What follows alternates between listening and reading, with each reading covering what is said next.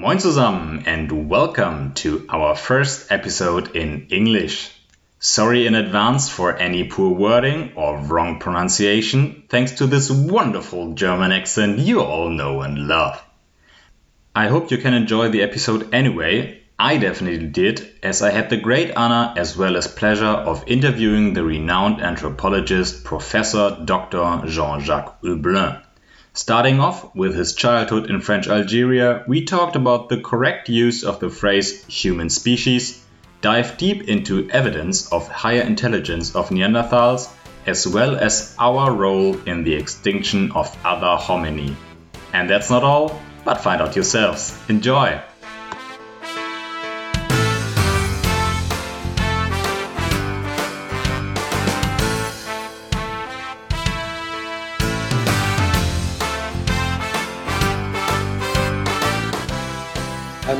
French. Uh, I was born in North Africa. Yeah. Um, which may explain part of my interest for this area. And uh, I was trained as a, initially as a geologist, then as a physical anthropologist, paleontologist, and I always had uh, interest in uh, in Paleolithic archaeology, so on the the, the behavior of ancient humans and not just their uh, anatomy or uh, physical evolution. Um, I have been uh, a researcher for many years. Uh, I started uh, in France in CNRS. I also worked I, at university as a teacher, as a professor and um, I was invited to teach in the US in, in several places. And uh, eventually, in the year 2002 3, I was approached by the Max Planck Society, uh, which wanted to create a new uh, department of human evolution in, in, the, in the Institute of Evolutionary Anthropology here in Leipzig and eventually I was I was uh, offered the, the job, and so I moved to Germany, and uh, I've been living here now for more than 15 years, and um, I think this institute is probably one of the best places on earth to to do what I I want to do. So it's a it's a great place to work. Uh, the conditions are excellent uh, more importantly, I'm surrounded by very talented people in my department and in other departments of the institute. And for a scientist, it's very important to to be in this kind of environment, to interact with colleagues, with students.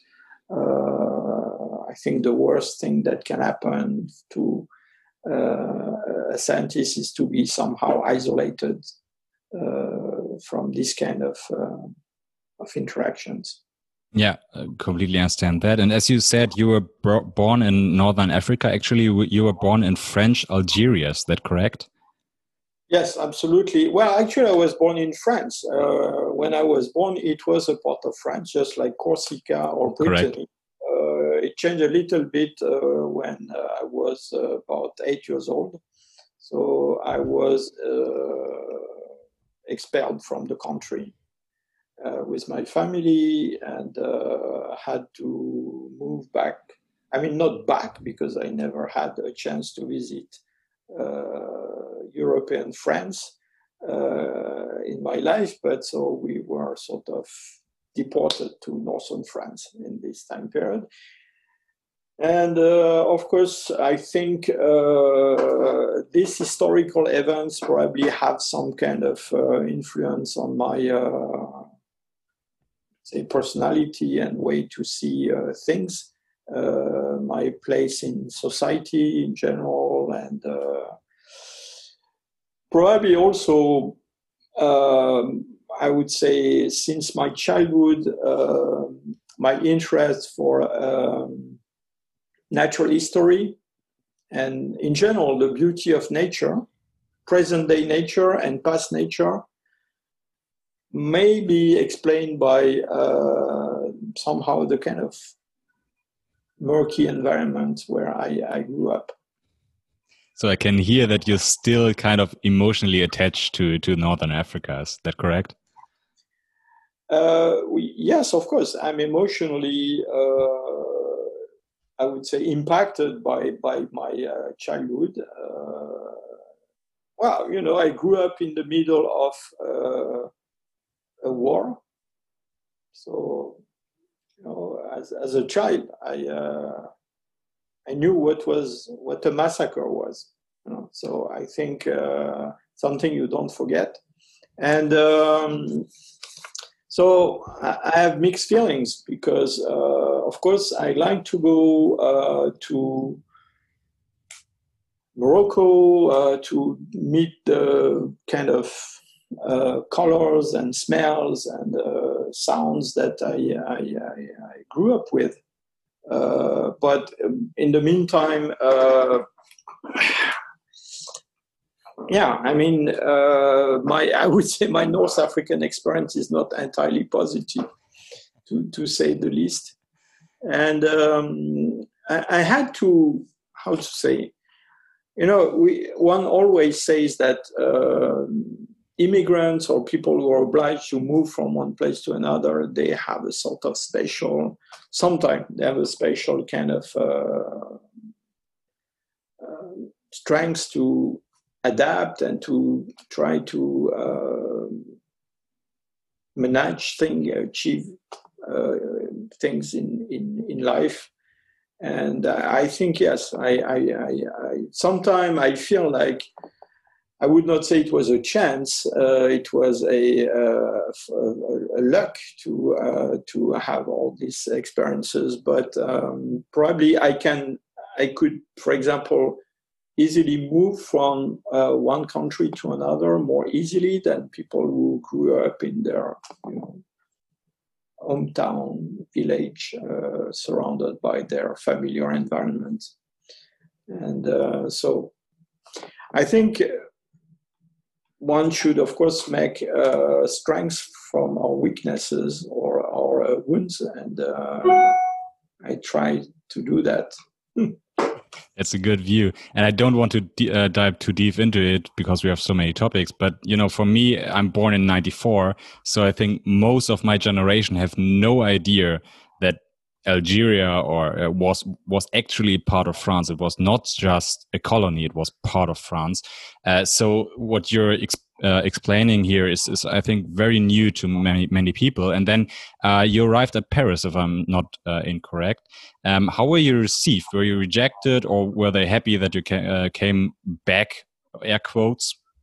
Well, actually, we Uh, we did not arrive in in uh, in Paris. We uh, when we moved from when I moved from Algeria to Europe, I I was sent without my family because my family could not could not make it. So I was sent alone uh, with my with an uncle. How, how old you were you then? Eight. Eight. And so I lived uh, a rather long period with this uncle and aunt who were living uh, in Ardennes, not in northern France, uh, close to the border with uh, Luxembourg and uh, Belgium there so to me it was a very i would say different environment and um, and in in the in this uh, i would say historical crisis you can call it this way um, uh, there was uh, about a million of uh, uh, people who moved from one side to the Mediterranean to the other side in a very short period and uh, we are not very welcome. we are not very welcome. So um, yeah, I mean, you know, I was uh, that was part of the uh, of the difficulty to uh, adapt to this uh, new new environment. Mm. But were you from the people in France? Were you received as French, or were you received at something you know similar, but you're not actually part of us?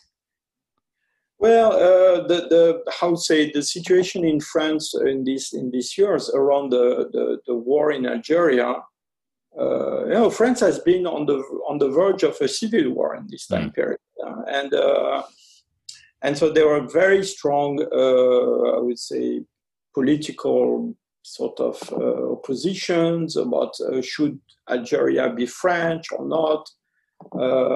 there was there was a lot of violence on on both sides. there were violence between French and Algerians. There were violence between Algerians and other Algerians, and there were violence between French and other French, and um, and so um, um, it took some years for these these things to sort of settle for the for the uh, French coming from Algeria in in in uh, in Europe. Um, I would say probably the relationship between uh, Algerian people and French people uh, were never completely, uh, we say, cleaned from from these uh, this historical episode, and still today, I'm, I'm, I'm pretty, you know, I mean, I'm I'm pretty sure that uh, young uh, French pupils are taught about, you know uh, all the bad things about uh, colonialism and uh, the war of the French army against the Algerian. And, and of course, the, the, the French families who had people in their, in their among them who had been uh, murdered, uh, basically they, they, they are not very positive about this period either. So uh, I think it will take a long time to sort of calm down. Mm. Yeah, absolutely. So, but as a result, already as a young child, you had the, let's say, chance to see how the human mind works when it's basically down to uh, uh you or me. Uh, so did that already as a as a young kid um, makes you very interested in in let's say social cohesion and how people people think and how how people evolve. Well, I think as a kid I was. Uh I was more interested in sort of uh, somehow escaping the reality of things. And, uh, and, and to me, uh, as I said, um, growing up in some bad neighborhoods of the northern suburb of Paris um, gave me the, the, the, this interest for you know uh, exotic fauna and butterflies and shells and everything. And, and then I discovered fossils and I realized that um, uh, beyond present time, there were in the past other natures that existed. So initially, I was more interested by, I would say, uh, ancient worlds in general. And, and then I came into uh, the human side of the of the story. But uh, what, what's true is that probably compared to some of my colleagues, if you want to make a connection between my childhood and my way of thinking of the past of humans, uh, probably have a more, uh, I would say, uh, pessimistic view on human nature than some others. You know, some especially when we speak about ancient times. Uh, I know a lot of people who tend to think that uh, ancient times were wonderful. Uh, humans lived in, uh, you know, in, in, in, balance with nature, and they were sort of uh, ecologists uh, and pacifists and very friend with their neighbors and etc.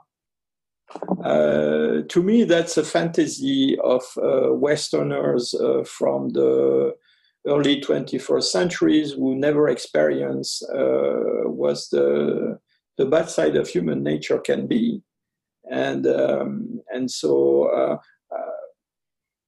each historical period has its own way to its own values and speaking about the, the prehistory, the Paleolithic times, uh, it's quite clear that uh, since the 19th century up to now, uh, we uh, each each each period sort of projected in the past its own values. So in 19th centuries, people they were you know they they they were racist. They were uh, and they had no problem with with uh, violence, or so they would see cannibals among Neanderthals and things like that. So there was clearly a change in the course of the 20th century.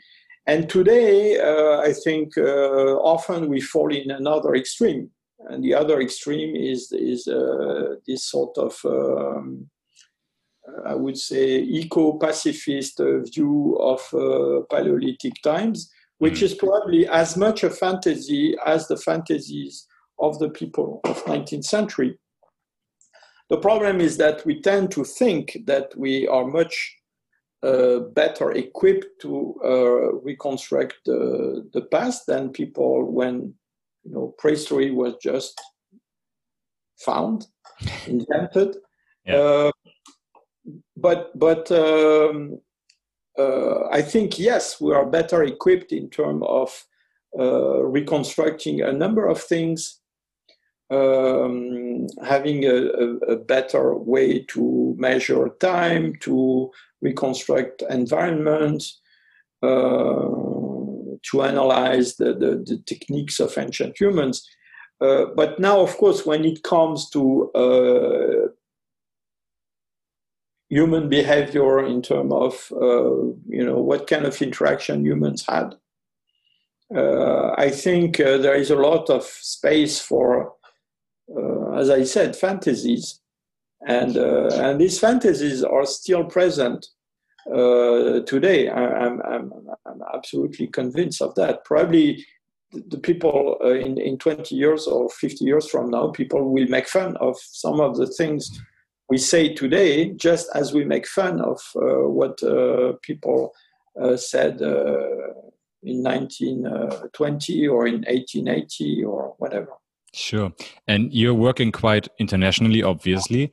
Um, so would you say there's a difference uh, between, let's say, uh, what's so, the so-called Western countries where people actually don't know uh, really bad times anymore, and your colleagues in, for example, Northern Africa or something like this? Are there less people who are who are drawn to these fantasies? Well, frankly speaking, uh, the research in in uh, uh, origins in general, it's not a neutral uh, topic, and I think there are very strong cultural differences regarding this this uh, this question, and and even not just what people think about origins and and past, but even the interest for origins and past varies a lot. So, to say it bluntly, uh, prehistory, human paleontology, human evolution is essentially a Western sort of uh, Western culture activity, if I can phrase it this way. Um, of course, it, it existed, it developed gradually in other countries, but for a very long time, uh, the core of, of this of this uh, science were uh, was in, in in the Western world, in Europe, in North America. Even even today, there there. It's to me it's striking to see how some countries, uh, say China, for example, China has a lot of uh, activities in the field of paleoanthropology, and this has been lasting for a long time.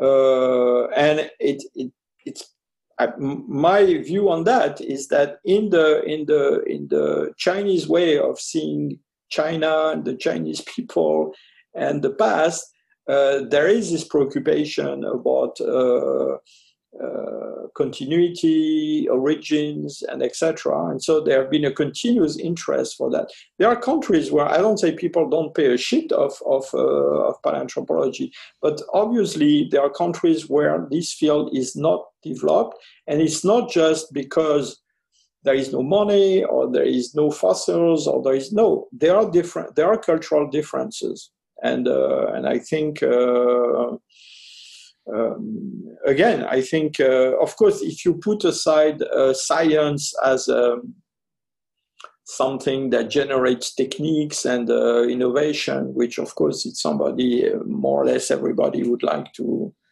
to to uh, say uh, achieve. Uh, now, when it comes to other fields of science, which are say more, you know. Purely dedicated to increase the knowledge. Uh, there are there are branches of knowledge where that are more interesting to some uh, cultures or groups of humans than others. Sure.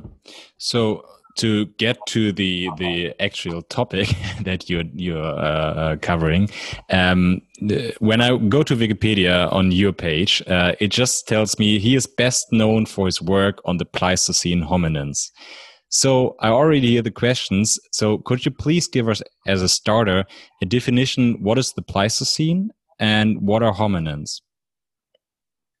Maybe I start with hominins. So sure. hominins, uh, what we call hominins, is all the different species uh, more or less related to to us. When I say related, either because they are direct ancestors or because they are cousins or sister groups of um, of us that uh, existed uh, in the ascendance of humans since the separation with the branch leading to present day chimpanzees. So, back 8 million years ago or so, there is a divide between the ancestors of uh, present day humans and the ancestors of common chimpanzees and bonobos. Everything that branch on this lineage going to humans is called hominins. Uh, which means that there are hominins which are not ancestral to us because they got extinct. And uh, it means also that hominins uh, can be very different from, from humans. It's, when you move back in time, they, they are very different indeed. And uh, when you are close to the the origin of hominins, they, they look more probably like the ancestors of chimpanzees than present day humans. Um, now, all this covers uh, a long period of time. Uh, I, I, as I mentioned, uh, probably 8 million years or so. Uh, so, personally, I'm working on the the part of this tree that is best documented, which is the last the last period that we call the Pleistocene. So the Pleistocene uh, has been defined different ways. It changed sometime. Uh, let's say it's the last 2.6 million years, and um, and it's a time period where we see uh, what we call the genus Homo, which is the the bigger group to which our species belong, the genus Homo, we are Homo sapiens, but there are other Homo um, developed and, um, and, and diversified. And eventually, uh, this ended with the, um, I would say, the, the explosive development almost of one species, which is our species, at the expense of all the other groups of hominins that exist. So, in the um, uh, the last uh, couple of hundred thousand years, we see still diverse group of hominins, but there is one that evolved in Africa for a long time that eventually left Africa and then uh, very recently, uh, in the last um,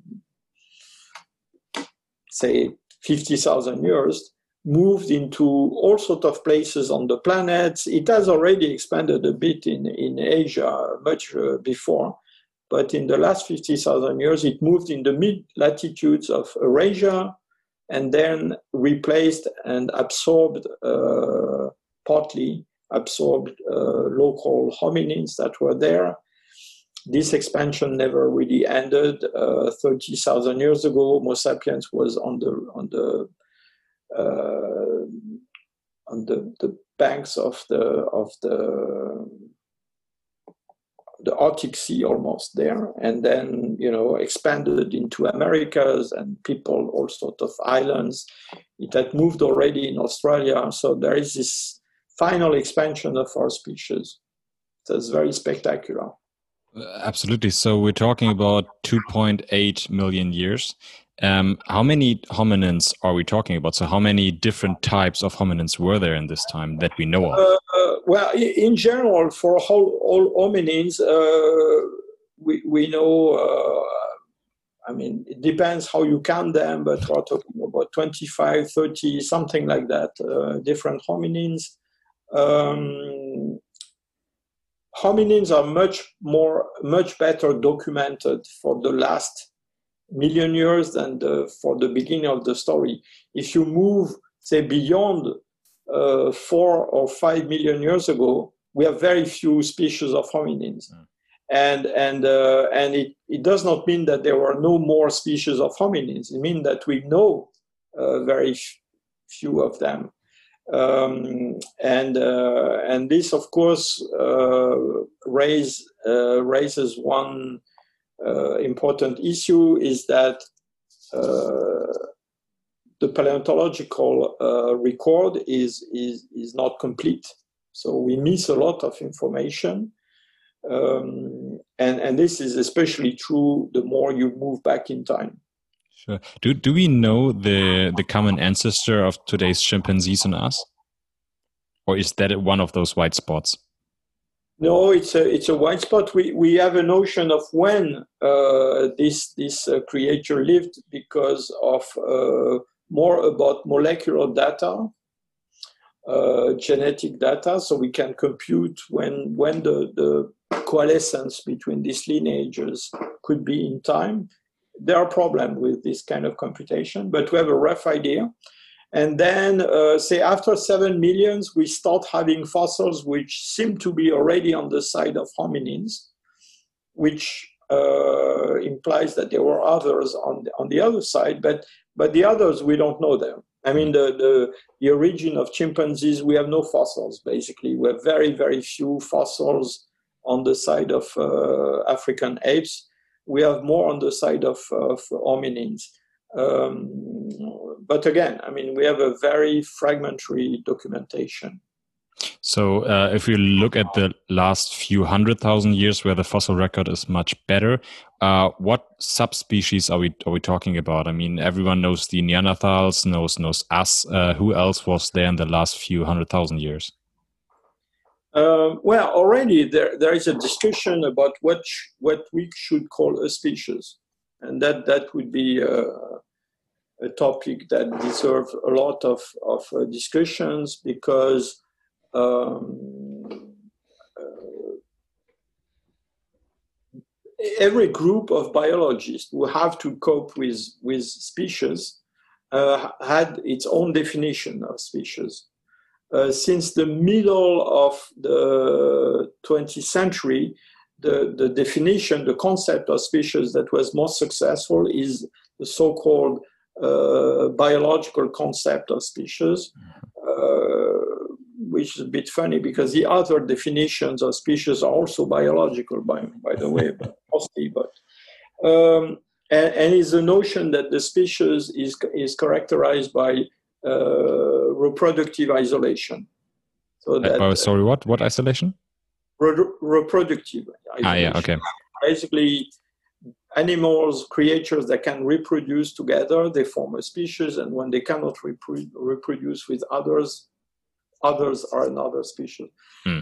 So it looks like a nice definition, but it has it has uh, it has limitations, and there is an obvious limitation when you deal with fossils because fossils there is no way in general to know if they can reproduce or not because uh, you know they died a long time ago. Um, so paleontologists tend to use other uh, proxies for for the definition of species. Uh, there is another problem is that because evolution modifies organisms through time. So if you wait long enough, uh, the descendants of uh, descendants of a given organism can become quite different from its ancestors. And the question is uh, where you put the limit and you say, okay, now it's another species. Of course, there is no limit because there is a continuity, a chain of, of reproduction all along this line. So you see that uh, using species when you speak about the past is, is complicated. Um, furthermore, uh, recently, uh, the study of fossil DNA, ancient DNA, developed a lot. And so we do have the genome, the, the, we can sequence the DNA of some uh, groups of hominins or other mammals that are not present on, on Earth today. Mm. And uh, that's the case, for example, for Neanderthals. So we don't go very far back in time. Uh, we, we can go, you know, easily a, a couple of 10,000 years ago. More, it's more difficult to go a couple of hundred thousand years ago. But say beyond 400,000 years ago, we have no ancient DNA for humans, at least. We have ancient DNA for a horse that was uh, mummified in frozen ground in Yukons 700,000 years ago. That's about the oldest thing we have. Um, and so by studying this, this DNA, what we can see is that there were events of reproduction, hybridization between, say, Neanderthals and, and present day humans. So you could argue that Neanderthals and present day humans are, uh, in fact, one species. And they should not be called different species. Now, what happened is that uh, this genetic and paleogenetic uh, studies developed a lot uh, in the recent years. And what was found is that, in fact, about a quarter of the living species of mammals interbred at some point in the past with other groups that we consider as different species, but they interbred and uh, in fact, hybridization between closely related species is, is, is something rather trivial. It, it happens a lot. So uh, it, it, uh, it happens among different species of elephants, of, of carnivores, of, uh, of monkeys, of, uh, of whales, of all sorts of creatures.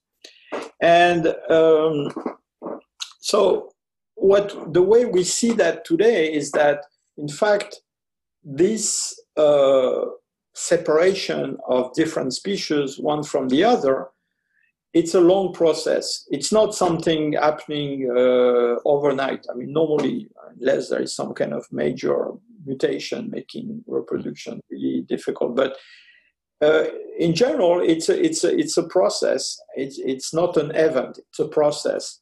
And so, along this process, uh, the, the possibility to interbreed with uh, another population, another species, uh, can reduce gradually until it becomes impossible. But before it becomes impossible, there are all sorts of situations where, yes, it's possible, but the offspring uh, does not survive, or it's possible uh, for uh, one sex to to one sex of hybrids to be fertile but not the other mm. sex all sorts of things like that so in other words the, the limits of species are a bit uh, fuzzy in fact uh, more fuzzy than we would like and, and if you add this to what I said about the, the difficulty of dealing with evolution through time of species, it means that there is a lot of discussions about how we, we should call ancient groups of hominins that we recognize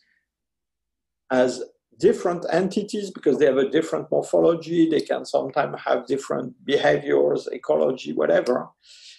And uh, th- there is a trend among biologists to say, okay, let's forget about all these uh, criteria of uh, uh, reproductive isolation and other features that are used to define species, let's look at the, the sort of consistency of lineages that exist through time and maintain their their sort of identity. And uh, of course, in the beginning, they can interbreed with the neighbors, but that's after a certain point in their evolution, even if they can interbreed a little bit with others, they, there are mechanisms keeping them somehow isolated. Mm. And we are going to call this a species, so this, this kind of branch.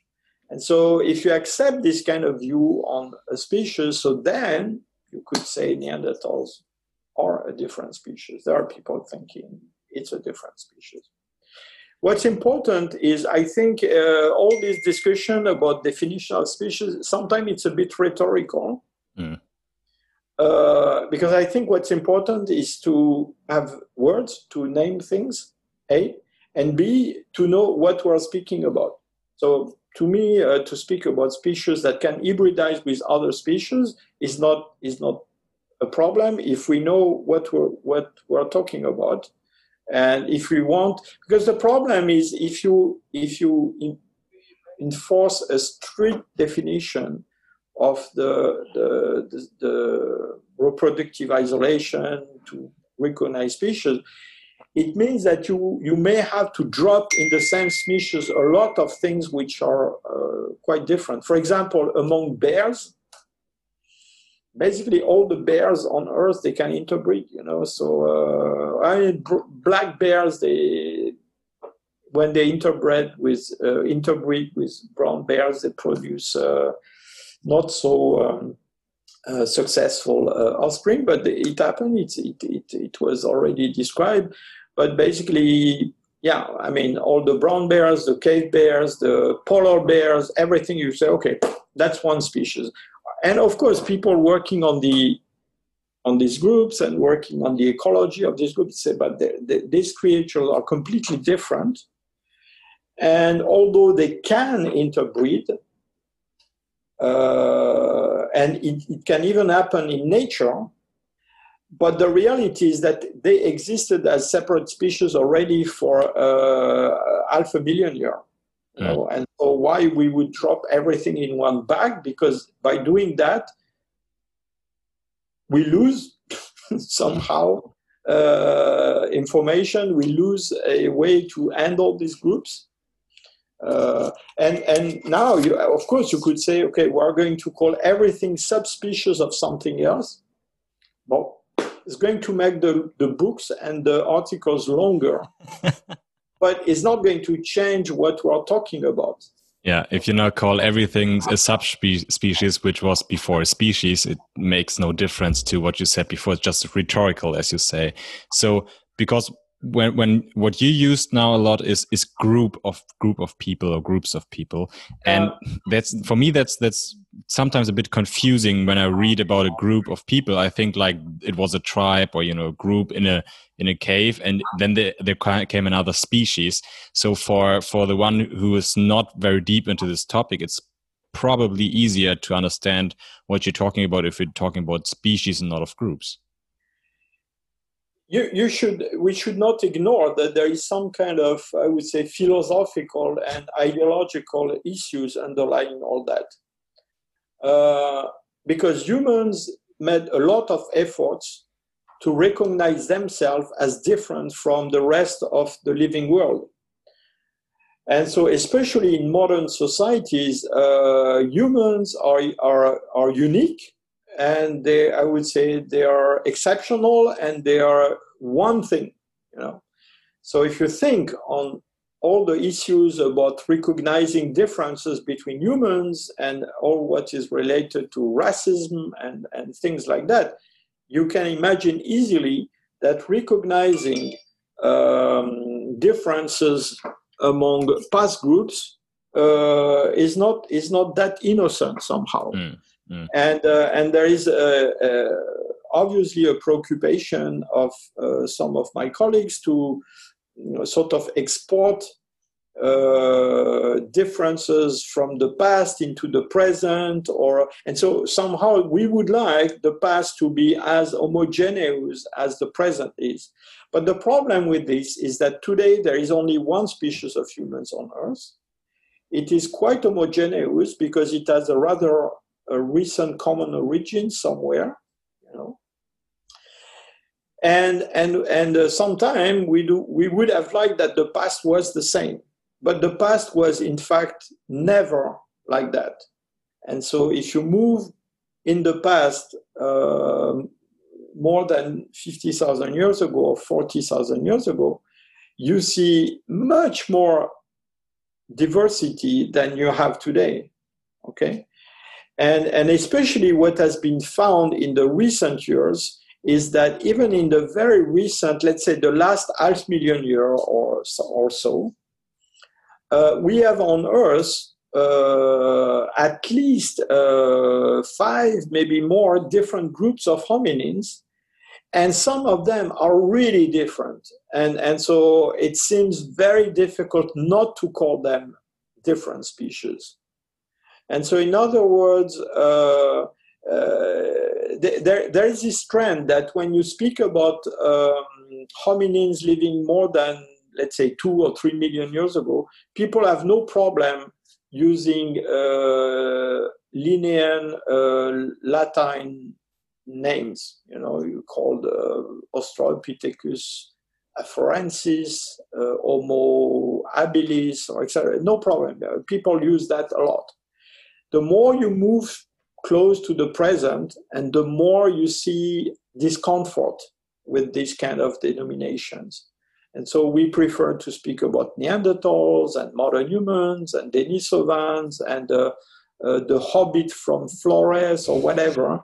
And there is a sort of resistance in using the, the kind of um, vocabulary that we would use exactly for the same kind of differences three million years ago, four million years ago. Uh, and I think it's, it's just because uh, if you think on all the debates about the status of Neanderthals, I, I think is because the closer we come to present day humans, and the more this notion of difference is seen as a problematic sort of issue. Uh, because again, the fear is that I think unconsciously or consciously, the fear is that this could be sort of, uh, yeah, uh, influencing our views on, on present day humans. Mm, yeah, I get why it gets ideological there. So, but if we would take an example, if we would take the the Neanderthals and us, so the the Homo sapiens, uh, right next to each other, um, uh, most people probably have in mind like like the Neanderthals were kind of a half ape, um, uh, not standing upright, uh, you know, completely uh, full of hair everywhere. So this is the picture of the general public of the Neanderthals. So if you put uh, put them right next to one of us, how big would the difference be in uh, you know like like size, strength, posture, and so on? Well. Um, that, that's not an easy question. Of course, what you describe, the picture we have of Neanderthals, for most people is is is a picture of cartoons. You know, it's it's it has nothing to do with reality. So uh, uh, Neanderthals were were fully bipedal. They had nothing reminding apes or whatever. Uh, they were, you could say, they are humans. Uh, they are humans with a big brain, with a, a, a complex uh, behavior. Uh, but after you said everything, uh, all these things, um, it does not mean that they are really like us. Okay, uh, and uh, and and it's quite clear that just speaking about bones, because this is what we have. You know, I often, I mean, in past, I used often to uh, go sometime in schools and to speak with kids to show fossils and things. It always struck me that if you show skulls of uh, ancient humans um, and you put on the table skulls of different things, even kids from, from primary school, uh, they see right away that uh, skulls of uh, present day humans from all, all sort of places on earth are just the same. It's very difficult for, you know, you don't see differences in, in skull morphology. If you put a skull of Neanderthal, even even you know eight years old kids they, they tell you oh this one is really is really weird is really different mm. And so there were aspects in the in the morphology of neanderthals that probably to us would be very striking in terms of differences the facial uh, morphology of neanderthal is very distinctive and then, of course, there are other aspects which are different to uh, discuss because we don't have. I, I, think in general, we are probably, when we deal with other humans or any kind of creature, we are sensitive to things like, uh, I would say, the, the, the surface aspect, you know, the skin, the hair, things like that that we don't have, of course, for Neanderthals. And so we can speculate what we want, but we don't know. Um, and and of course, something even more important: the the, the behavior, the look, the way you know this this creature would would uh, would be. It's something that is is difficult to reconstruct or to imagine even. And so here again, there is this basically the the, the, if you put aside the caricatures that has been produced, there is there is a pendulum where some at some time in the past people wanted to see Neanderthals are very different from us, uh, yeah, ape-like somehow, but but recently the pendulum went completely the other direction, uh, and um, and and uh, you know if you go to the Neanderthal Museum uh, near Düsseldorf, there is a Neanderthal uh, there, the reconstruction of a Neanderthal that is dressed with a um, a suit and a hat and is is you know watching the guys visiting and. Uh, you may say, "Oh yeah, finally, if you put a hat on his head and etc., it looks like somebody you could meet in the, you know, in the train somewhere." So, Maybe but but ba basically, we, as you say, we don't really have an idea what he looked outside besides his bones. Or is there any way to to oh, go I to his bones and his DNA and think like it's more probably that his skin looked like this, or that he was hairy or not? No, or... I, I, think I think we have a good idea of the of the, the gross anatomy. I think we can make a good reconstruction of the proportion of the body, the um, the, the, the shape of the face of the skull, things like that. But now, after you you, you do that, uh, as I said, everything which is the surface of the body, the skin, the hair, the eyes, how they look like this, this we don't know. And maybe this would, I would say, influence us in our feelings about this creature as much as the, the general anatomy. Now, the other thing, what I, I found really striking uh, as, as a paleontologist is that when one compare Neanderthals and, and uh, present day humans or, or recent Homo sapiens, uh, we find differences in almost everything you, you, you look at. So you look at the shape of the, the inner ear, uh, you look at the dental morphology, you look at the shape of the pelvis or the uh, the way the trunk is built or the body proportion or any for everything you would find a difference.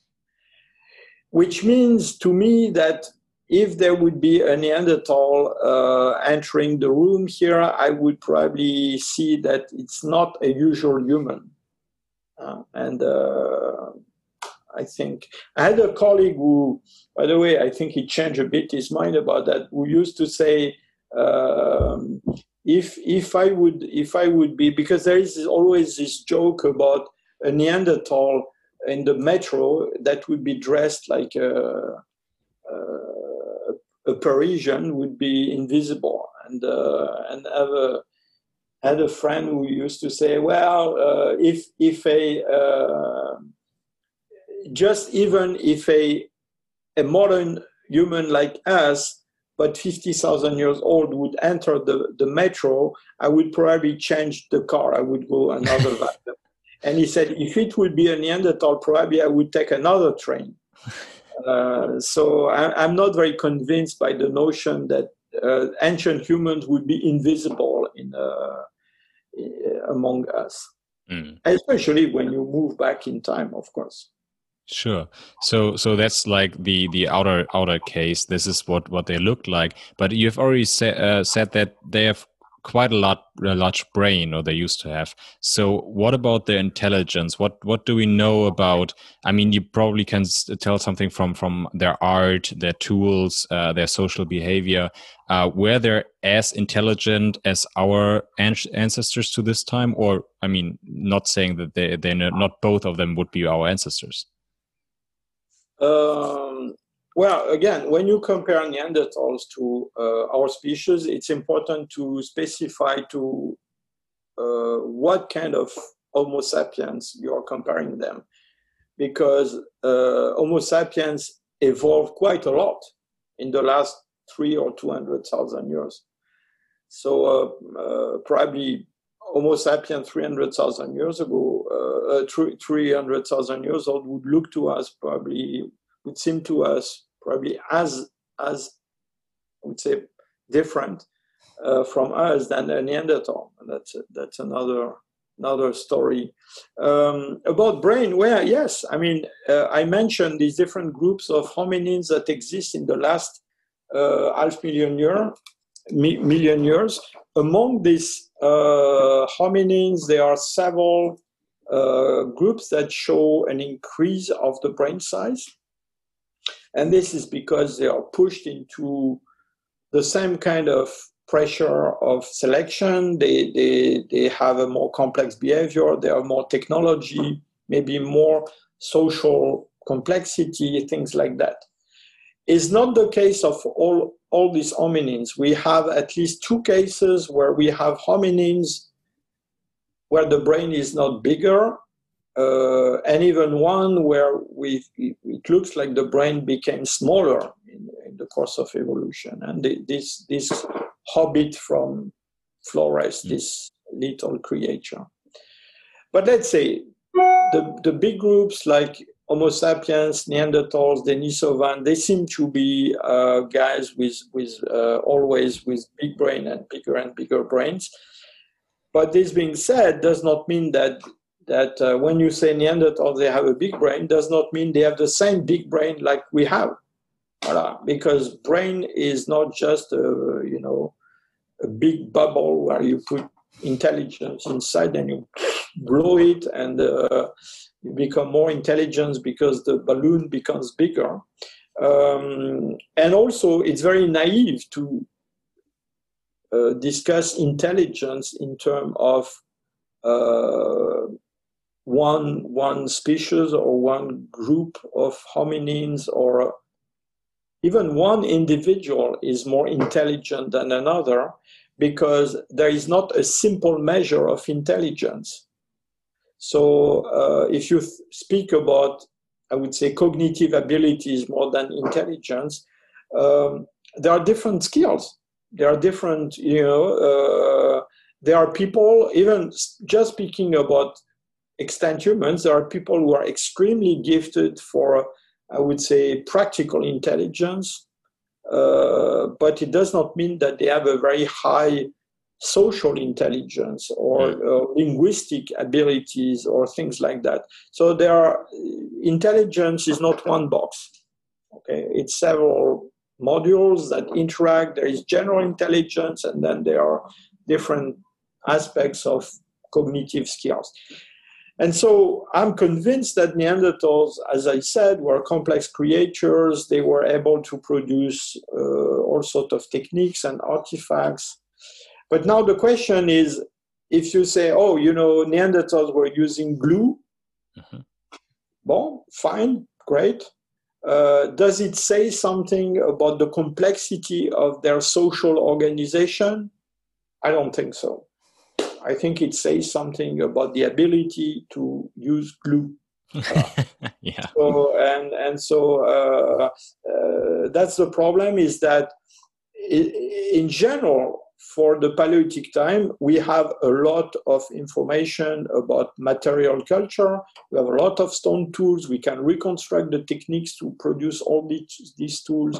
We have a lot of um, of, of, of, of bone tools. We know things about sometime about how um, dwellings were organized. Well, already with dwellings, we, we do see that might be differences between Neanderthals and more recent hominins. But of course, what, what we what is much more difficult to, uh, to, to sort of assess is everything which is related to inter-individual interactions or, or, or, uh, or, or relationship between groups. And probably this is a key aspect that, that we are not really able to easily reconstruct. Mm. Um, you know, one of the features of, of the humans, and speaking about humans, today humans, uh, is their ability to build up networks of, of people. And humans are able to build up networks, very uh, extended networks. I mean, today, you know, with internet, you can belong to a network covering the planet. But it's an old story. I mean, humans, they through their evolution, they have been able to build networks always bigger. And these networks, they are they basically they allow coalitions of many individuals to achieve a task, like things, for example, of you know, sending people beyond an ocean on boats, you know, things like that. Um, so it's a, it's a key aspect of humans that uh, well we don't see in other primates. I mean, chimpanzees they live in groups. They there is there is a group of chimpanzee for sure. They have interaction. They have relationship. Uh, now with other groups already they are in general rather hostile and and certainly they don't build up networks of many groups over a large region which is something so this is the kind of things we would like to know about about uh, Neanderthals or older hominins is what is the kind of size of net social network these these hominins had.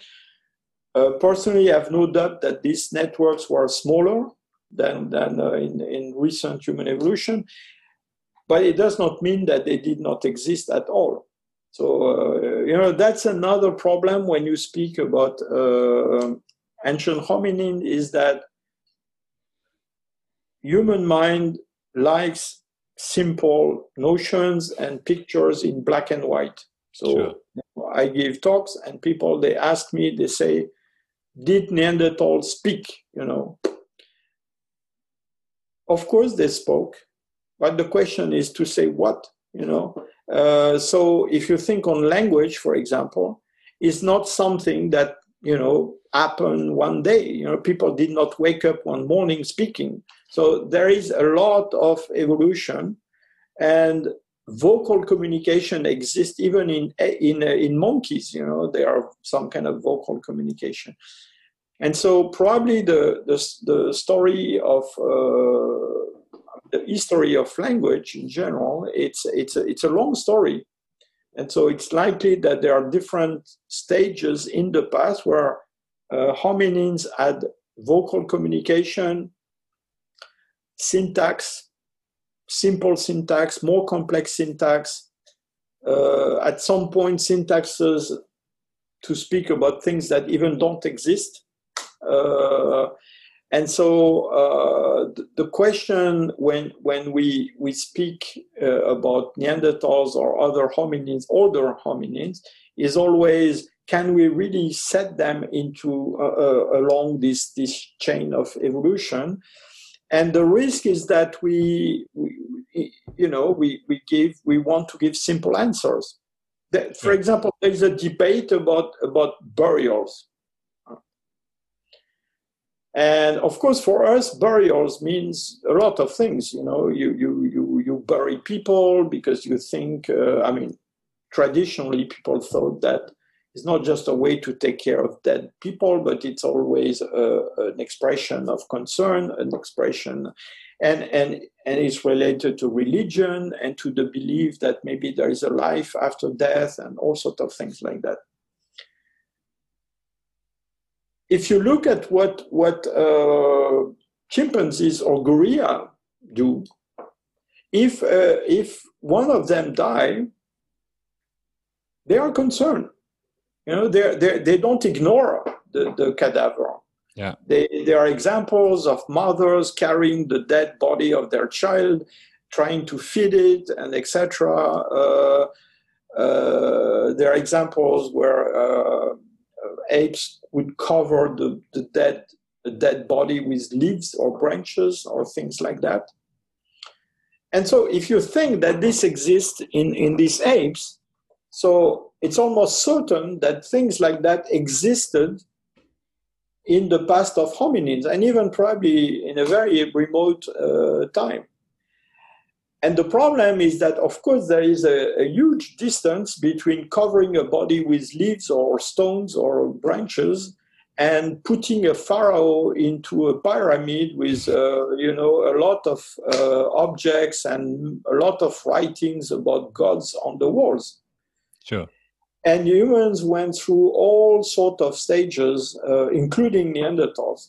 And so the problem is that often you meet debates where people they say oh you know we found a, a neanderthals that look to be in a, a pit you know that has been covered with ground.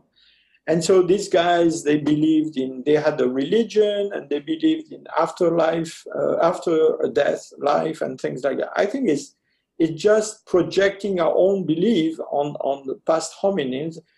And, and, and, and of course, the problem is that it can be many reasons why you would put a body in a pit and cover it with ground uh, or stones or whatever. And, uh, and I think it's very difficult to reconstruct. And, uh, and so uh, this, this notion that we're talking about the presence or absence of a human feature, I think is is, is totally misleading. Mm. But I, I, I, totally see, where, where you're coming from there because when you said they buried uh, Neanderthals buried their their dead. Uh, I also first uh, thought like, okay, maybe they thought about some afterlife style because th we combine this with religion. But as you say, uh, perhaps there are other reasons, like they didn't want to get diseases from the dead bodies or something like this. I mean, if if gorillas and apes do that, do this, I think I don't think they believe in afterlife. No, but they, they may might have want to protect the bodies from sure. decay or carnivores or whatever. They had some concern, affection for an individual.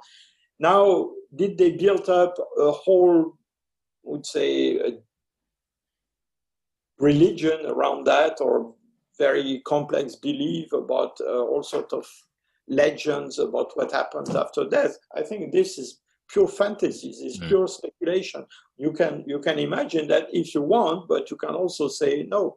You know they uh, they just did not want to have this this individual uh, uh, abandoned and rotting in, uh, out there, and they they prefer to have it buried.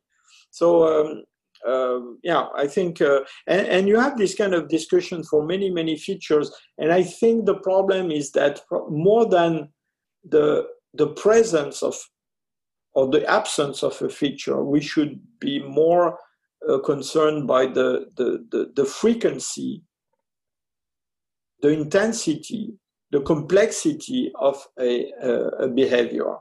And I think this is more the way to address these issues.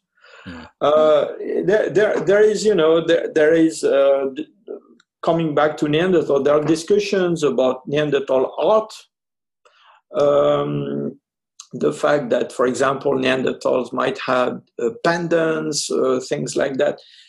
But honestly, uh, Bon, the, the, the, if you look in the, in, the, in the archaeological record, how many of these things that we have that we could argue maybe would be this kind of symbolic expression, we're talking about very, very, very few. So I'm not saying it does not exist. I'm saying this is not something which is frequent and systematic in the repertoire of Neanderthals the way it is in the, the, the modern Homo sapiens that came from Africa and replaced them, where there you see that these guys, they have these behaviors in much more systematic way. And so I think it's it's it's important to keep this in mind and just to you know it's not because you find six shells somewhere that has been collected by Neanderthals and nobody really know what they did with these shells. Uh, it does not mean the same that uh, uh, you know what you would find in contemporary sites in Africa, uh, where you have sometimes hundreds of shells that are in one site, and and and it's always the same species of mollusk that has been pierced or used with a natural hole to make some kind of, of necklace or decoration. So I think it's it's a question of scale of magnitude that should be considered. Mm, absolutely. So, um, but uh, because you just mentioned both again, when did, according to the fossil record, when did Neanderthals and Homo sapiens meet the first time? Well, uh, so this, the, the story of the, the, the, divergence of Neanderthals and Homo sapiens uh, is, is, is primarily resulting from geography, is our species, our lineage, and the ancestors of our species lived in Africa. And uh, Neanderthals are the descendant of hominins who left Africa uh, a long time ago.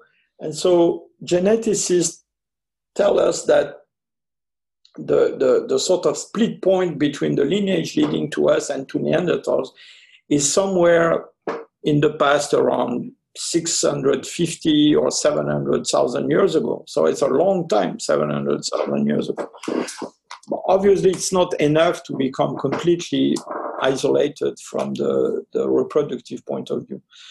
Um, so there is this, this long, uh, long evolution, and of course there are many changes along these these things. And so uh, the Neanderthals that are uh, 40,000 years old are quite different from creatures which are half a million years uh, ago along the, the line leading to the to the Neanderthal. So th- there is this separation.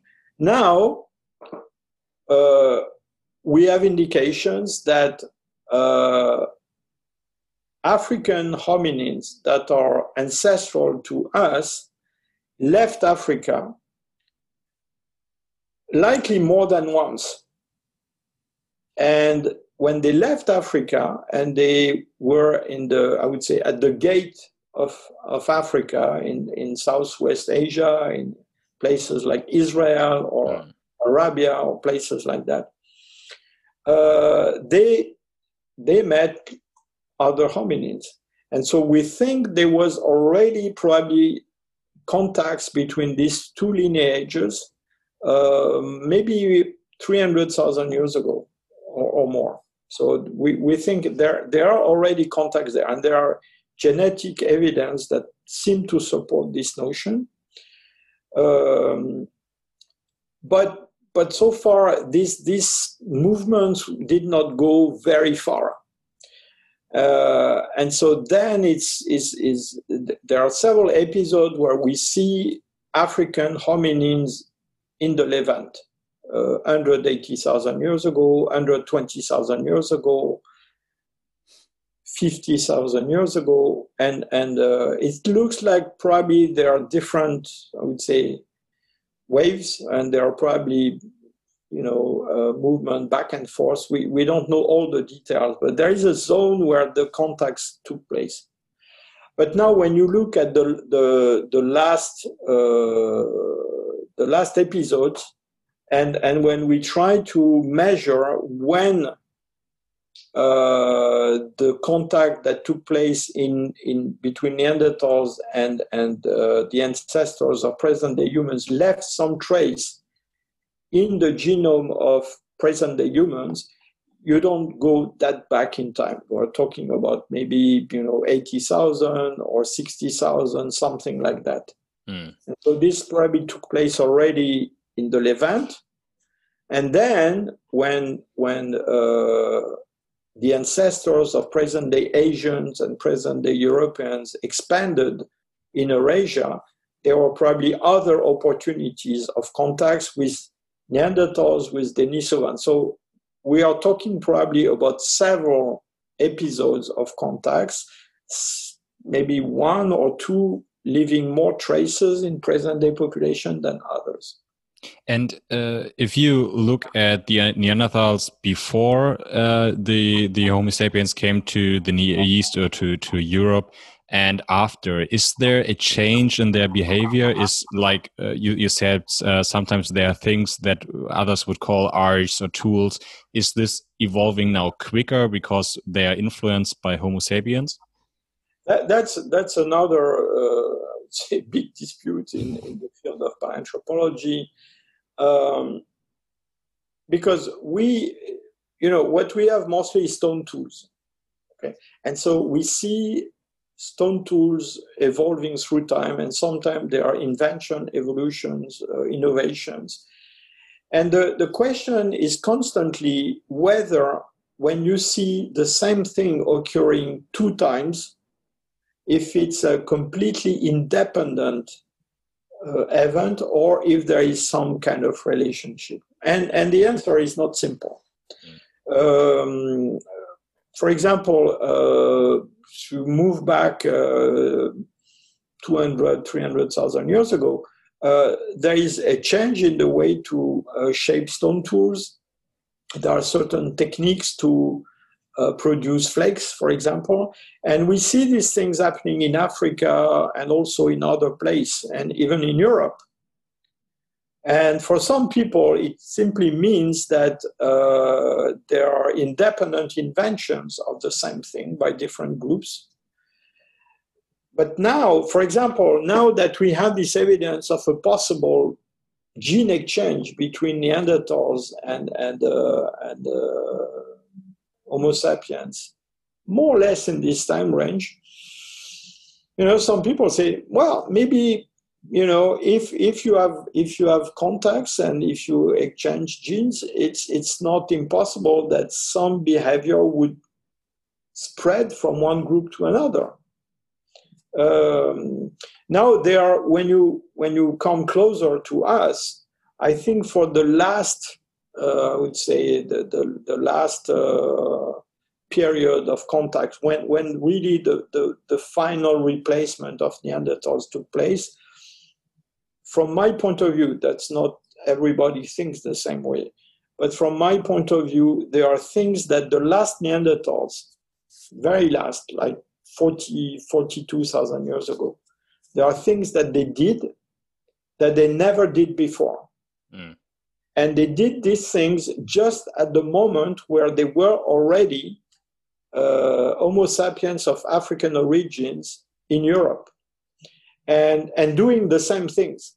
So to me, it's too much of coincidences, and I think it's likely that there were uh, interaction between these groups. Uh, and, and when I say interaction, there were cases where individuals would pass from one group to another. Uh, we have hybrids.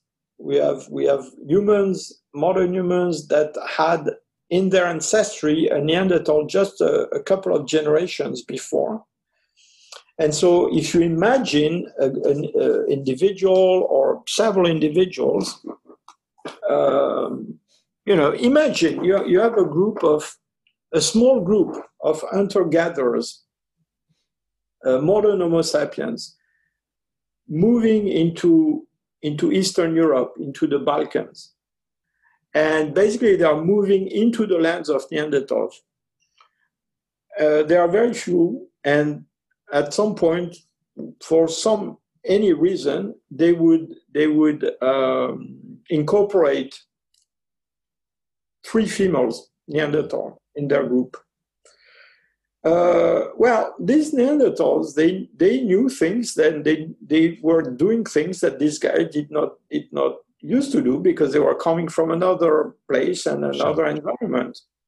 Uh, do, do, we, do we have sorry, do we have evidence of uh, intermixed groups that were like living together? We, we don't have intermixed groups, but we have evidence of we have individuals from this time period were obvious the descendants of a, a mixed couple. Mm. So it, it means that they interbreed, but we don't know if they formed groups together. We don't have any evidence of that. Mm. You know, when you, we know now that uh, at the end of the story, uh, we have a period which is much longer and much more complex uh, we used to think. In fact, between the moment we have the first African, uh, I mean, not African, but of African origin, Homo sapiens moving into the Balkans and Eastern Europe, and the moment where the last Neanderthals are going to got extinct in Western Europe, there is probably at least five or six thousand years, uh. at least. And so it does not mean that these guys they coexisted for centuries in the same place. They coexist at the size at the at the scale of Europe. But now uh, the question is uh, how, you know, um, uh, how do how I mean, what kind of interaction they had, you know, and uh, and and we see also that the the this this modern Homo sapiens moving into Europe, there are probably seven waves. First was not very successful, did not make it further than Central Europe. Uh, probably there are very few people, very small groups. So the replacement was not that fast, that easy, I would say, and and and all sorts of things happen. But what we see is that the last Neanderthals in Western Europe, they are making pendants made of teeth of animals that look very much like those carried by uh, Homo sapiens in the Balkans just a couple of centuries before. Mm. I, I, don't think it's just chance. I think it's, uh, you know, you, you, you can imagine that if there were hybrids around, you know, you might have, for example, let's say, look, in, in present day humans, there, there are in Africa regions where Bantu language speakers we, who are farmers, I mean, they, are, they, they have cattle and they, okay, interact with pygmies of the forest who are initially primarily hunter-gatherers. Mm. And sometimes they take, uh, the, the, these guys, they take Bantu wives. Uh, they take, uh, excuse me, pygmy wives with them.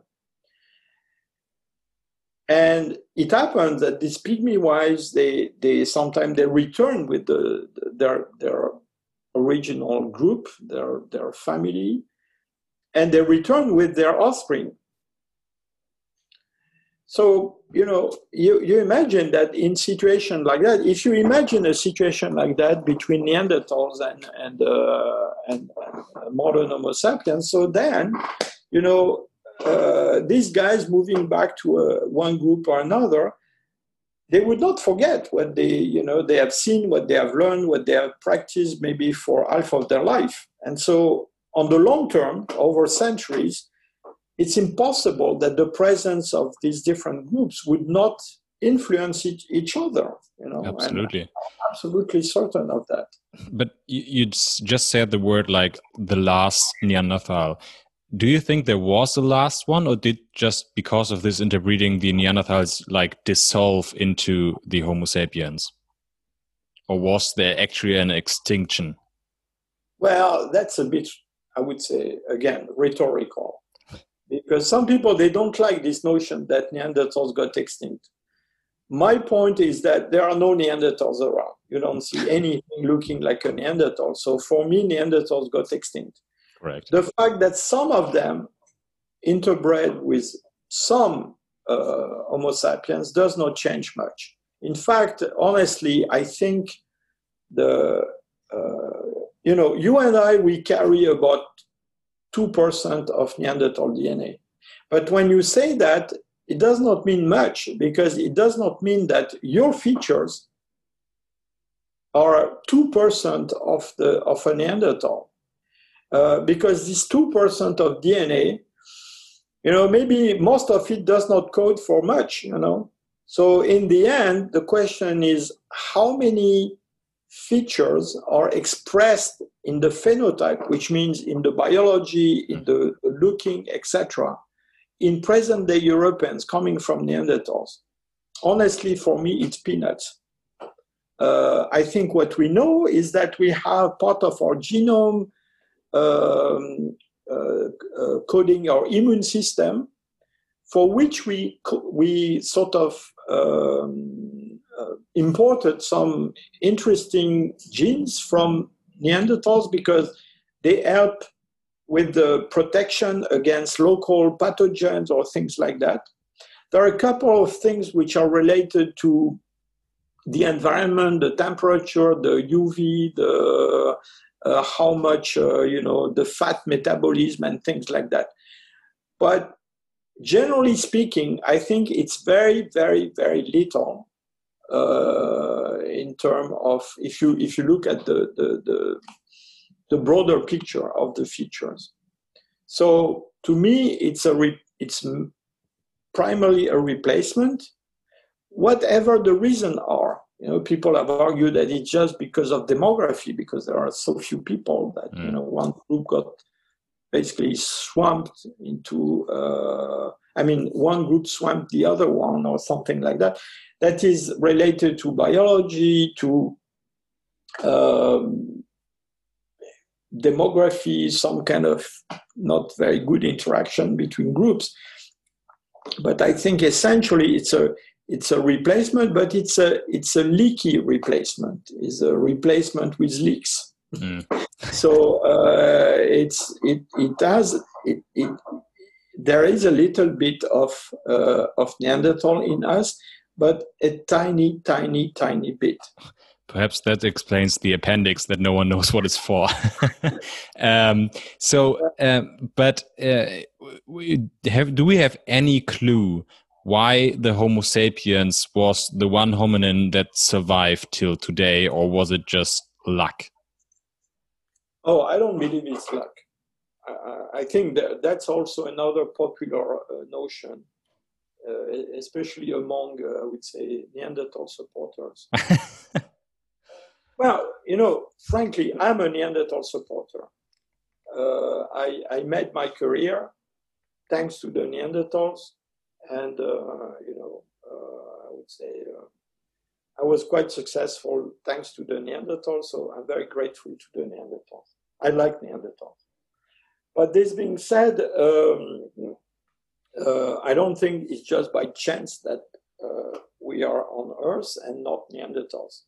And my argument is very simple because people have tried have tried to imagine because of course if you if you say it's just chance, it means you know Neanderthals are just like us. They are just other kind of humans, and just by chance they could you know uh, they could be here and we would not be here like like you would say if the Aztecs would have had uh, guns and uh, boats, maybe they would invade uh, Spain and exterminate all Europeans, and today they would be only Amerindians living in Europe.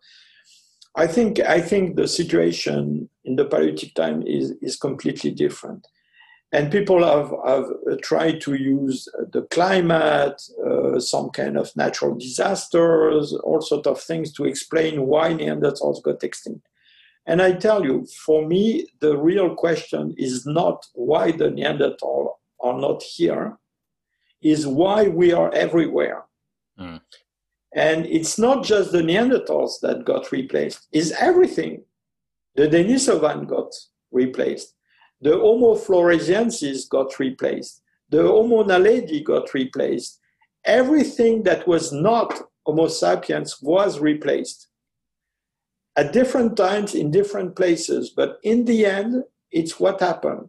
It was not fast, it was not um, just one way. Sometimes there was some kind of, but in the end, this is what happened everywhere. And so the only common factor for all these events is us. Correct. is auspicious. And so the, the, what we have to look for is what is, what is going on with Homo sapiens that make him such a uh, problematic species for other species. So uh, there is nothing wrong with Neanderthals. And there is nothing wrong with climate because you know Neanderthals experienced all sort of climatic disasters before Homo sapiens moved into Europe. But clearly, let's say after 45,000 years ago, they did not survive the last expansion of our species. And, and this happened everywhere. It happened um, earlier or later in other places, but it happens. And so the question is what makes Homo sapiens special? And uh, I think this is what we have to investigate. And you are speaking about the brain. Uh, yeah, maybe there is something, you know, in we're talking about different cognitive skills and uh, we're talking about technology, about complexity. I mean, in general, Paleolithic archaeologists put a lot of emphasis on, on techniques because this is what they have. Sure. And there, there are many archaeologists who think that they can sort of measure the intelligence of ancient hominins by looking at the techniques to produce points or blades or whatever. I think maybe it doesn't count. Maybe, I mean, it's nice that you can make nice things, uh, uh points and glue and things like that. But eventually, maybe what counts the most is the kind of, you know, one day a reporter asked me if you would could take a uh, an engine to travel, uh, you know, a machine mm. to travel through time. Time machine, yeah. What would you like to know about Neanderthal? You would go in, in past and you would you would learn something. And I, I told him, I said, what I would like to know is the kind of relationship that a Neanderthal had with his brother-in-law. And and we don't know. I don't know what the relationship was, um, uh, because in groups of recent Homo sapiens, we know that what our family relationship and the fact that if you know that behind the mountain you have somebody in a village that is your brother-in-law and and even and you could go there and ask for help for something, it makes a big difference. I don't know if this existed in, among Neanderthals or not. Mm and uh, and I think uh, it's possible that is this level of networking and uh, uh, I would say cohesion of groups, of large groups that made a difference. Um, but it's also possible that you know the demography of uh, of uh, Homo sapiens was uh, stronger than the one of other groups. Maybe that's simple. Who knows? But there is something. There is something in our species that that must explain this this uh, replacement. Uh, coming back to the brain, we, we discussed the fact that the brain is is is big in, in Neanderthals and present day humans and in Denisovans, etc. But still, there are differences, and we know differences that these differences existed. Why? Because the, the, the, structure, the morphology of the brain is different. There are some parts of our brain that are remarkably developed compared to other hominins. For example, there is a part of the, of the brain in the back of the, of, the, of the skull that we call the cerebellum. So I would say cerebellum was a bit neglected for a long time, but now we know that cerebellum is involved in many uh, in many tasks.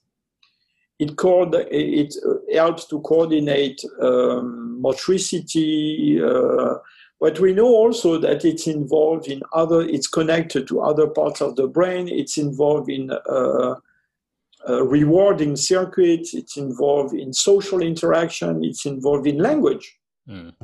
Cerebellum is is really big in our species, bigger than any other in any other large brain hominins. Maybe it says something about what we do with our brain and especially our cerebellum. Yeah, I, I like this this network thought because I mean uh, from the fossil records of Neanderthals, as far as I understand, we can say that they had some group cohesion because if uh, you have Neanderthals who used to have uh, very uh, severe injuries, but they survived uh, and the injuries healed, so that means that there was a group that cared about this person, about this individual, and and fed it while it was was down on on the bed. So there seems to be some social cohesion, but we don't know, and probably there's no way of finding out how different groups interacted which with each other. Like you like you said, when you're behind the mountain, you have the brother-in-law. You is there any way you think to to find out if there was any communication between those groups?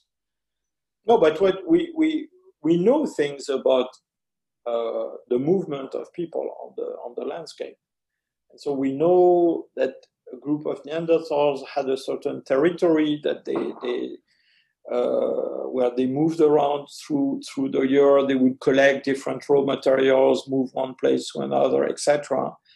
Um,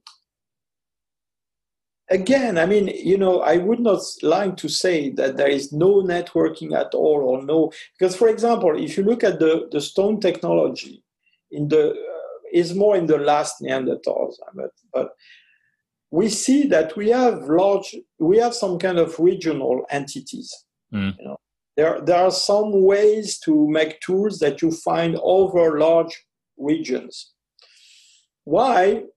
I don't think it's by chance. It's because probably there was some kind of uh, exchanges between this group. Maybe it was individual. Maybe they would, you know, trade. Uh, I would say swap uh, females or kidnap them or whatever. Or, or they, there was some kind of cohesion because you find, for example, between say Germany, Poland, and now we, we see that even as far as Caucasus, a certain style of, of uh, tool making that you find about everywhere.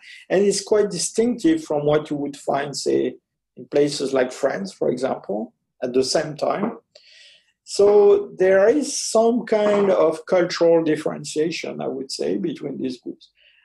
But is it as strong and uh, I would say efficient that what we see in uh, in later uh, hominins, uh, I mean especially later Homo sapiens. I'm not sure.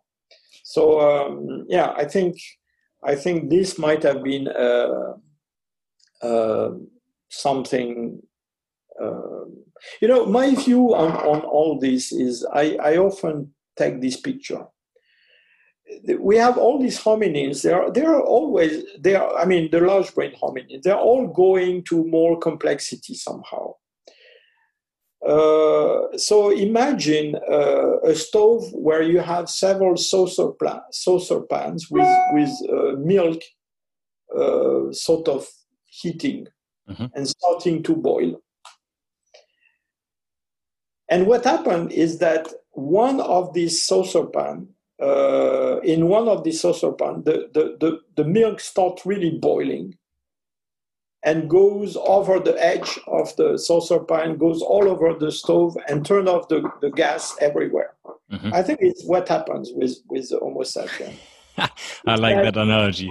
Is that they they were evolving, you know, they were all evolving, but probably what happened is that our species at some point past a sort of threshold that then accelerate its, its demographic expansion and geographic mm. expansion. Maybe it was not a big difference with the other, but it was enough. And you know, we, we have many examples in nature today of uh, what we call invading species. Mm-hmm. So you have, uh, you know, crayfish. Correct fishes that were imported from from America in Western Europe because you know for they were more interesting for people uh, breeding crayfish. And this species is now eliminating the local crayfish in many places. They are not smarter, you know, but there is something, there is a, a small difference that make their reproductive success higher. And so gradually they're replacing the other species. And so, again, I mean, coming back to my story with Homo sapiens, maybe the, the you know, I, am convinced that in, in the, the lifestyle of all these groups, there were a lot of similarities. But there are differences also. And maybe this difference was not huge, but it was enough for systematic, at some point, not in the beginning, in the beginning, we see a sort of you know, for hundreds of thousand years, there were Neanderthals in Europe, Denisovans in Asia, Homo sapiens in in um, in Africa. With some time, they were a bit out of Africa because of climatic changes, and the Sahara and Arabia became green. They moved a bit into this area, but there was a sort of balance between all these groups. But clearly, after some point, I, I would say 50,000 years ago, then there is a movement starting that at some point becomes almost irresistible. And so I think is more like a, an acceleration, uh, a threshold that has been passed. Uh, is bad luck for the others, but but they passed it earlier. And, Maybe like, if we would have waited a long time, Neanderthal would have done something.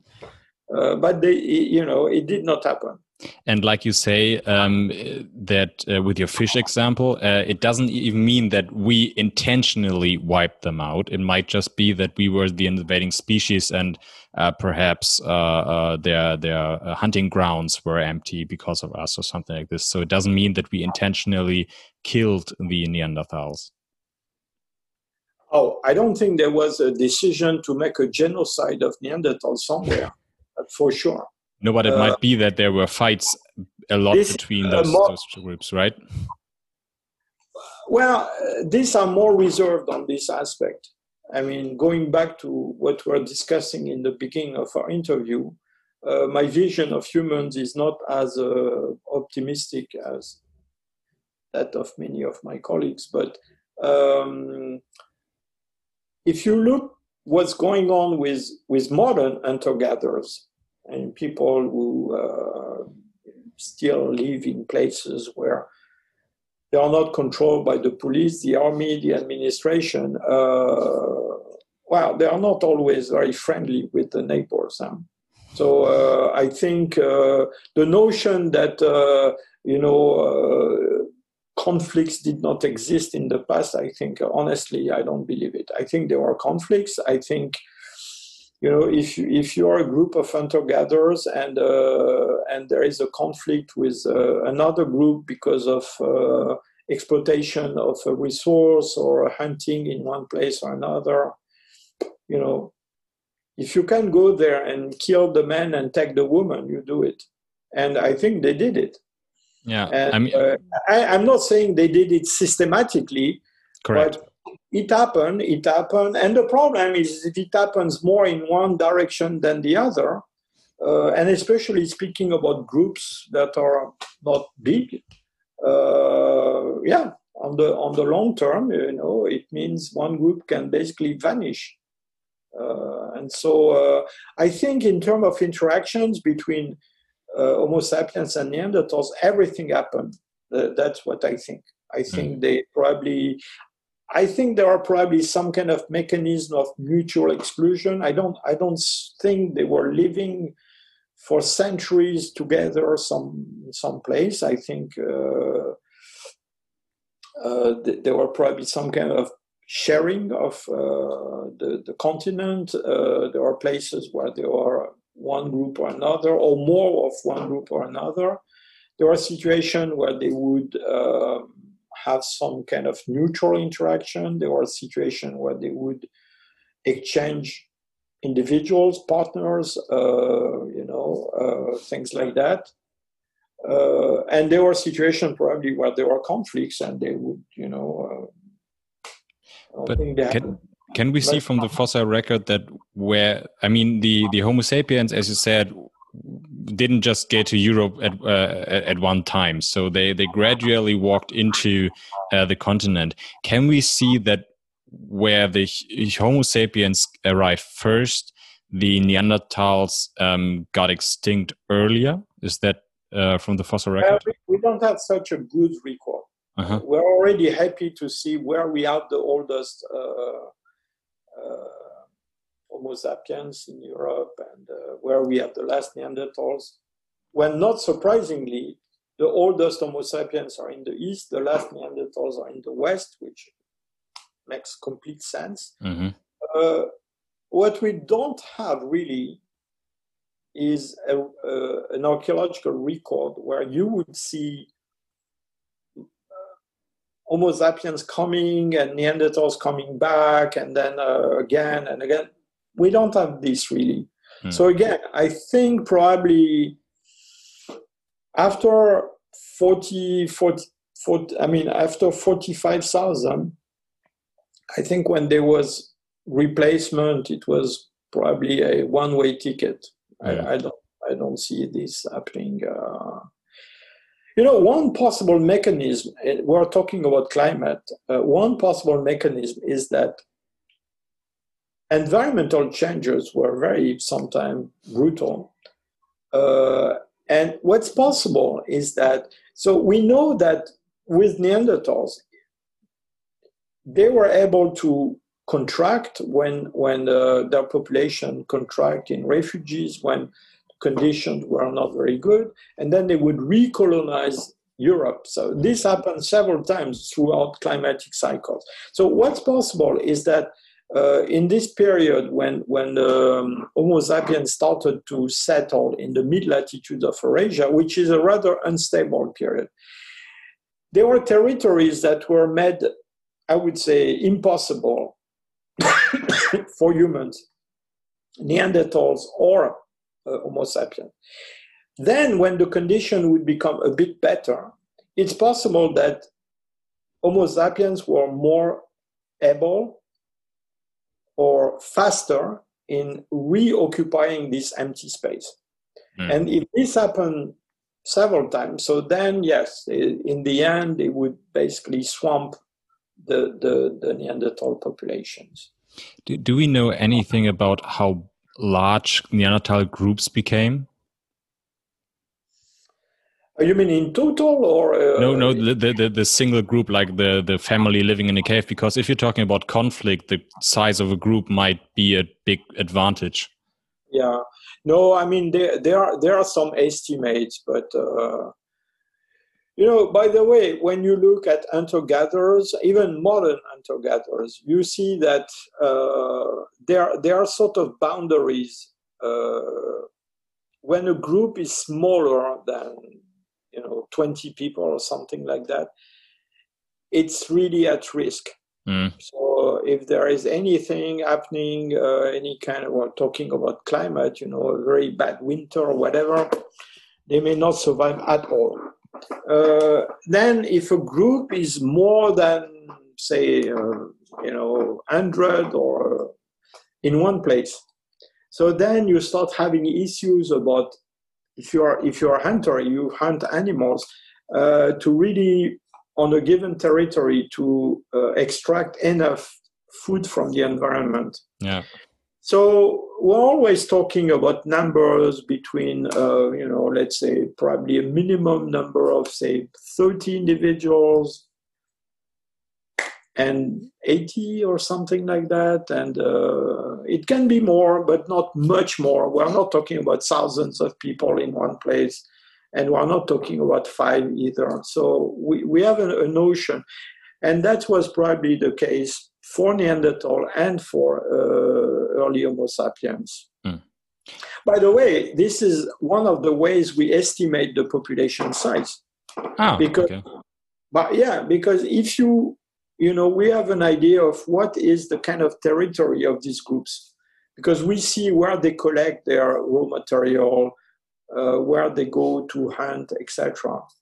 So we're talking about, uh, let's say, a circle that can be somewhere between 50 kilometer array of 50 and 100 kilometers, something like that. Uh, they move in this kind of of uh, region. So then after, you know, it's uh, you say, okay, for this type of lithic assemblage that is known in Western Europe among uh, the last Neanderthals, okay, uh, a group that can be between 30 and 100 needs a territory that is between, you know, a circle um, of 100 kilometer of diameter and maybe 200 or something like that. And then on the map, you put circles of this size and you count how many people in each circle and you take the minimum and the maximum and you have a notion mm. of what can be the population size. And when you do that, you see that, uh, well, it does not make a lot of people. uh, so, um, you know, people have, uh, I mean, there are people who made estimates that maybe in Western Europe there was something like, you know, 10,000 Neanderthals. Mm. Uh, maybe this estimate is false, maybe it's more, maybe it's less but it gives a notion of the the order of magnitude of these of these populations. We're, we're not talking about hundreds of thousands or millions. We're talking about, uh, you know, when when the of course the conditions are very different, but when the Danish they started exploring the the, the Greenland. Mm. So they met the Inuits there and they made a list of, they did something fantastic. They listed all individuals that they would meet, uh, their family relationship, etc. And then they would come every, every summer to visit the same groups. So we have this record over, you know, generations. And uh, along all the east coast of Greenland, which is a long you know, it's mm-hmm. something from uh, northern France to Portugal, or you know, or uh, Netherlands to Portugal, or something like that. Yeah. Along this coast, these guys, when they first came, they found 499 Inuits. No? That's not that much. No, that's not much. And so it, it says, uh, you know, well, okay, Greenland is, is uh, maybe it's a bit extreme, but um, in, in periglacial environment, uh, you might have sometime uh, some of this Paleolithic population shrinking to very small numbers. Mm. And if you're talking about 10,000 Neanderthals, uh, if you think about invading species and perhaps uh, external effects like a climate change or whatever, it doesn't seem that unlikely to, to wipe off 10,000 people off Europe. No, but plus, uh, you know, okay, there are two things. First of all, I think this population was fluctuating a lot through time mm. because of climatic fluctuation, A. And B, you should not think on Europe as a, a of course, today you travel in Europe, there are people everywhere. sure. A very few spa- place where there is nobody. But, but um, if you move back in the Paleolithic times, you know, it's very likely that there were there were regions that were uh, favorable to humans, and there were many. I mean, many. There are groups of hunter-gatherers, but there are probably also regions where there was nobody, or or regions where sometimes they would go for some reasons, but but they would not permanently live there. So uh, think on an empty world. Uh, uh, and this is probably the, the, the good picture for the, the, Paleolithic time in Europe. Mm. And it's a picture we will end off because you told me you have like half one and a half hours. We're way over this. So let me just finish off with one final question. And it gets back to what we uh, talked about in the beginning that different cultures have a different uh, interest in in uh, your studies because uh, some are more on on you know things that that actually help them today, and others are more interested in uh, things like paleontology. So, question to you is why do you think is it important for us to know about our very very ancient past? Oh, I think uh, uh, you know there is a very nice quote that unfortunately I don't know by heart by uh, Thomas Huxley, where he, he wrote uh, a book about uh, origin of humans back in the 19th century, and he says he says uh, the question of uh, where we come from and what is the meaning of our presence on, on earth and what is our relationship with nature and etc is a question that comes to the mind of any human being uh, born to conscience or something like that. I think it's true. I think humans, they, you know, humans, they need explanations. So they, when, when people, they have no explanation for something going on, they invent one. You know, that that was met the success of many religions, by the way. And so when we don't have an explanation, we find one. And yeah. so uh, the, the question of origin, I think, is is absolutely present. And um, and of course, on top of that, there is a fascination for. It's very exotic, you know. When when prehistory was invented, I would say in the 19th century, uh, suddenly people living in big cities in Europe uh, realized that uh, before them, before history, there was a, a world that was extremely exotic uh, there, you know, under their feet. You could find the bones of uh, hippos and elephants and lions that lived in places like London or Paris, you know. And I think um, prehistory is is a sometimes I regret it, but sometimes I like it. But it's it's also a land of, of dream and fantasies, and uh, and humans need also dreams and fantasies. And so, um, just like me as a child, I like to escape into you know I said the beauties of past natures uh, I think humans they like to escape in other worlds, uh, and uh, and the past offer a lot of uh, of ground for this kind of dreaming. And with that, I think we perfectly uh, finished the circle to the beginning. Uh, Mr. Hublin, thank you very much for your time for almost two hours. It was very interesting to me. Uh, is there anything we should mention? I saw that you have a Twitter feed and that you wrote some books.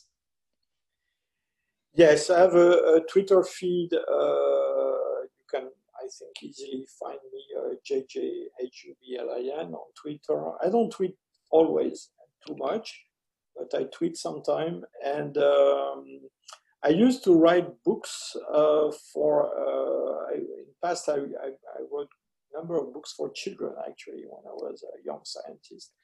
Uh, and and now have have uh, of course more recent book productions, but I would say they are they are too serious. They are are the yeah. In general, they are not for the general public. They are more for my colleagues. Did you write scientific books for children? Well, I wrote books for about uh, prehistoric animals and uh, things like that, and prehistory of humans. Uh, well, frankly speaking, uh, I needed to make a living when I was a student, and so uh, I, I, found this uh, temporary jobs of writing uh, books that today I would not have time to write actually. what a pity! Because when, when I was a kid, I don't know. You're now 15 years in Germany. Do you know the Was ist was books? Mm. Yeah, I, I loved those as a as a child, and this is the same. Like learning, having fun is is the best way of learning.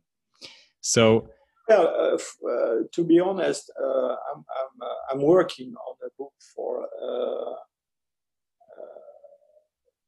general public uh, for a French editor, and uh, this lady twists my arms every. rightly so, rightly so. Yeah. So let's hope that this one gets uh, translated to German, or at least to English. I, yes, probably it will. Yeah. okay. Thanks a lot, Monsieur Hublin. Okay. Goodbye. Bye bye.